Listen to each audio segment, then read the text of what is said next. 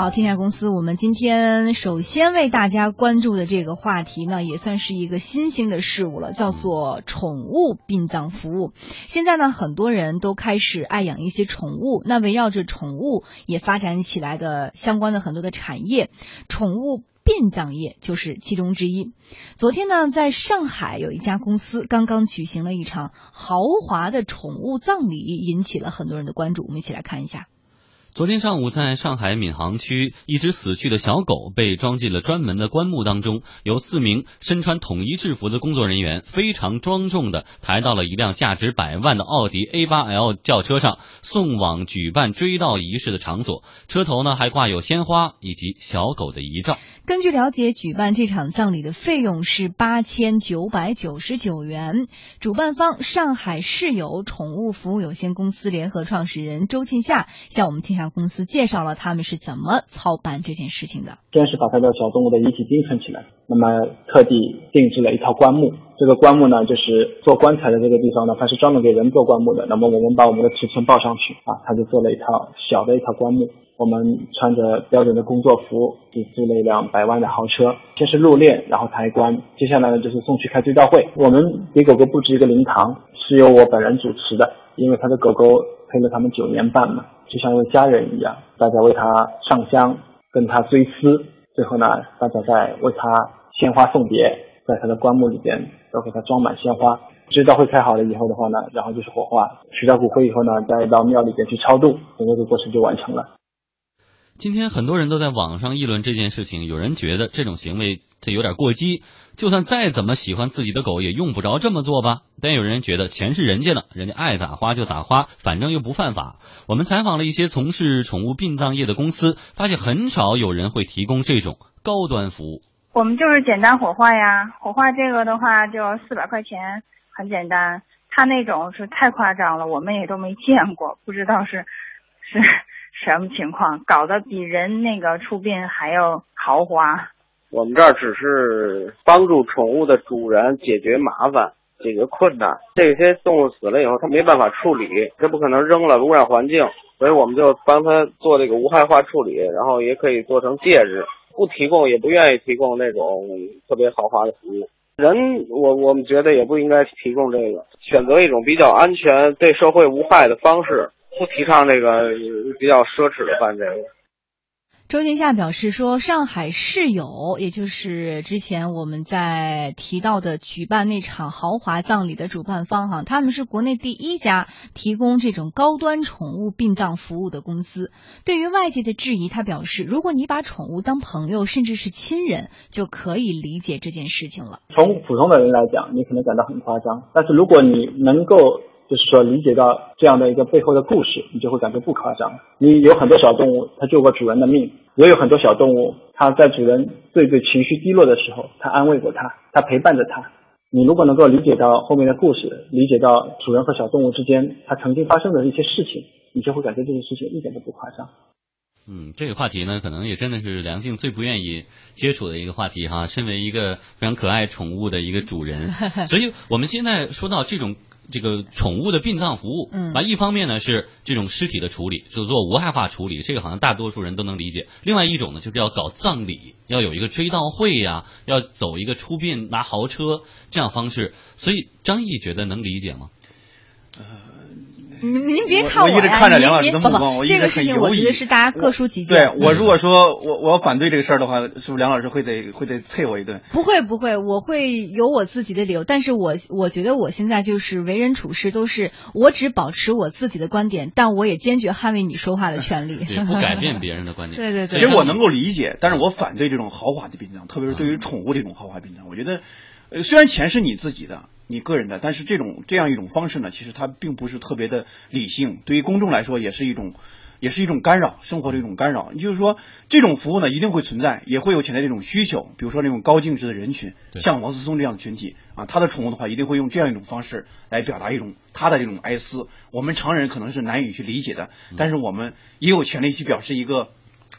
表示一个反对吧，就是对不赞成吧，肯定不会投赞赞成票，因为目前呢，其实对于北京市来说也是非常现实的一个问题。我们这个问题就是一这这一年里没有得到一个完整的解决。后来我上节目之前我查了数字，查数字，查完之后让我还大吃一惊。北京市我们目前大概有这种就是有牌照的、有身份证的宠物狗，当时宠物狗就一百万只。啊，一百多万只，每年死去这种宠物它大概几十万。嗯，那么这些宠物它到底怎么去处置，其实非常现实的一个问题。那么过往的话，处置方式非常简单化，就是就地掩埋啊，或者是找一个没人那个偏僻的地方就掩埋了。但是现在不行了，和特别是去年以来就不行了。北京市有一个明确的规定，就有个地方性的法规，在二零一四年的十月一号就正式生效了。就是说，你如果说掩埋的一种方式，或者说是呃，在这个就地掩埋这方已经已经不合乎地方法规了，你要什么呢？就送到那种合规合法的那种政府来建那种无公害的处理厂去就地去火化这样一种方式。但是呢，我们公众包括宠物的主人们，目前为止他没有全面的去接受这样一种方式啊，很多时候还是说呃，比如像这种高净值人群，他用这样一种方式；另外一种人群呢，就是说通过。嗯，比如说这种小区花坛里，哎，对，可能还是习惯一种就地掩埋这种方式。但是就地掩埋这种方式，如果被第三人看到之后啊，比如说我在掩埋我的那个宠物的话，互相看见之后，你就可以举报我，那我就是很，这就是很麻烦的，这是违法的行为，这是很麻烦，这是违法的，严格说是违法的，因为北京市有已经有这样一种地方性的法规了。所以我觉得就是这样一个问题，我们不能够回避。同时呢，我们能够在政府这个层面应该负起更多的责任和负起更多的担当。嗯。一开始我跟做梁静老师做交流，我还对这个市场还不是特别了解啊。就是现在来看，其实这个市场也是蛮有意思的。就是政府和监管层面，它每年是收取一定的管理费的啊，甚至说身份证那种费用是吧？但是我觉得后端就是这个宠物去世之后，后端的这种服务的问题和管理的问题，其实我们这方面是存在一个短板的问题的。嗯，政府可能在郊区啊、远郊区县也建了一些政府主办的一种呃无公害这种处理厂啊、无公害这种处理厂，但是。对于公众这种宣传，其实也不是特别到位的啊，能够让宠物的主人们选择一个相对正规的方式来处理自己这种宠物。嗯，能听听梁静的观点。好，我就这个，我就这个，就是给自己的宠物办豪华的葬礼这个事情，我个人持保留态度。我不赞同，但是我也不反对。我认为，就目前而言，就我的对于这个新闻事实的理解，它只是某一个个人对于自己宠物狗的一个极其私人化的一个行为，并不是这个，并一它没有形成一个社会风气，二也并没有给这个社会造成多大的影响。我个人觉得，它还没有一个什么样的这种舆论价值，值得我们在今天拿出更多的时间去讨论它，因为它还没有形成一个风气。但是就这个问题而言，我认为还有一个特别重要的点，其实就是刚才张毅老师已经提到，就是目前，呃，您只是说到北京的一个数字。据我的了解，在一三年的时候，深圳曾经做过一个报道，说那个时候，也就是两年之前，我国的宠物狗，单说宠物狗、犬这一种动物，它的数量已经超过了一个亿。如果我们按照一个正常的死亡百分之每年百分之八的死亡率来计算的话，每年的死亡光是狗的数量就有八百万。这是一个极其庞大的一个一个数字，那那你更不要说其他的一些宠物，因为现在大家养宠物的种类越来越多，对，也就是说宠物的殡葬在某种程度上，它现在有着极大的这个市场需求，但是这种市场需求被忽略，一就是比如说刚才张毅老师所提到的，很多的这个政府虽然是收了一定的这个管理费用，但是。确实没有起到任何的 管理的这个真正的这种职责，也没有对任何的殡葬行为进行规范。那这个市场现在处于一个有需求，但是没有人管理，没有人监管，它必然处在一个灰色的地带当中。那你想在这种灰色的地带当中，完全是纯靠这种市场需求来推动的话，那自然就会出现价高价低，然后七七八八各种各样的这种形式，我们都可以理解。这一块，我觉得这种监管的空白以及目前的这种缺位，才是我们我认为在这个话题当中最。值得我们大家该探讨的，嗯，而不要因为一个人的一个行为在。过，我觉得浪费太多的这种公共资源。对，而且这种事情就是和呃，既和养宠物者相关，也和不养宠物的人也是相关的。因为这个宠物这种后端这种处理的话，其实如果说就地掩埋的方式，或者说没准人家偷夜夜黑风高的时候就在你那小区里面就地掩埋了，那么这种掩埋之后，大家可能没有这种认知，觉得可能就宠物去世了就掩埋就得了。但是它会造成土很大的污染，污染而且这种污染可能你看不到。比如你的小孩在那个环境里面挖了挖土去玩去了，那可能就会影响到孩子这种健康。其实离我们每个人都很近。这是我们必须面对和必须去解决的一个非常现实的问题。而且这个逃避不了，就跟垃圾围城是一样的，这个不重视也不行。北京一位宠物殡葬的从业者呢，就跟我们说，他不会向客户提供上海市有的这种高端服务，因为真正愿意花大钱来办这种事儿的，其实人呐不多。真正爱宠物的这个有钱人也不会给自己的宠物这么去花钱，让人家笑话。北京有好多这样的猫疯子、狗疯子，他也不会这么去花钱弄这个事情去。真正的有钱人办这些事情是给人家看的，也很少有这样说自己花钱去给别人看这种东西，很少。他这一年碰上两个这个，他挣两万块钱，我靠着这四合院，我一年挣七十万的。我靠着这四百五百的一个客户，我我一年我能挣七十万。嗯，我们再来看看这个上海市有宠物服务有限公司的联合创始人周进夏，他也是说他知道，并非所有人都可以接受这种宠物殡葬行业，甚至有客户向他们反映不希望被别人知道自己花钱为宠物追悼火化，从而成为邻里的话题。因此呢，除了前面所说的那种高端服务，他们也有低端的标准服务，可以在网上直接的进行购买。标准的服务流程呢，我们绝大部分的顾客都是那样服务的啊，就是我们会给他开一个简短的一个追悼会啊，没有豪车，也没有鲜花布置的灵堂，它只是一个很小的一个非常私密的一个告别。告别好了以后的话呢，帮助主人拿到小动物的骨灰，整个一个服务流程就结束了。我们的标准服务收费是七百八十元。有媒体调查发现说，近十年来呢，各种宠物墓地也出现在昌平、大兴等一些北京的远郊区县。清明期间呢，有不少祭扫者带着零食为已故的宠物来祭奠。但是呢，周金夏表示，这种事情在上海可能就行不通。他们愿意为客户提供更考究的礼仪、更个性化的选择，而且收取更加昂贵的费用。不过，也不是客户提出的任何要求，他都能满足。比如说，有一个客人他要过来火化一匹马，没有办法做到。也有客人跑过来说，他的小动物走了以后，他希望要我们去帮他做一个墓，这个墓比人的规模还要大。钱不是问题啊，但是这个我们做不到。上海土地很紧张。第二个，因为这个事情他跟法律是抵触的，所以这个事情我们不能做。你承诺到别人的事情，你一定要做好。做不到的事情，尽量不做。刚刚我们看到的更多的是国内宠物殡葬业的一些剪影哈。那么接下来我们再来看看国外的宠物殡葬业是一个什么样的情况。像法国和新加坡等国家已经通过立法的形式规定，宠物的尸体是必须要火化的。在香港，假若宠物主人违规乱扔乱埋宠物尸体的话，最高会受到二点五万港元和入狱六个月的处罚。在俄罗斯首都莫斯科，宠物死后可以进入面积约为两公顷的专门的墓地。此外，莫斯科还修建了动物骨灰堂、火葬场等等设施。英国每年宠物的产市场的产值高达三十五亿英镑，那里的宠物殡葬业可以提供诸如火化、棺木、动物墓地和慰问卡等等一系列的服务。再来看邻国日本，不仅有宠物火化、宠物葬礼和宠物墓地，甚至还有专门为宠物服务的寺庙等等。嗯，德国的慕尼黑呢，一家宠物殡葬公司可以向客户提供各种规格的棺材，从印有卡通图案的纸板棺材到镶嵌着装饰物、内衬天鹅绒的木质棺材，应有尽有。那根据公司老板介绍，他们举办一场宠物葬礼的花费通常在四百欧到五百欧之间啊。他们经手的最昂贵的葬礼是花费了一千。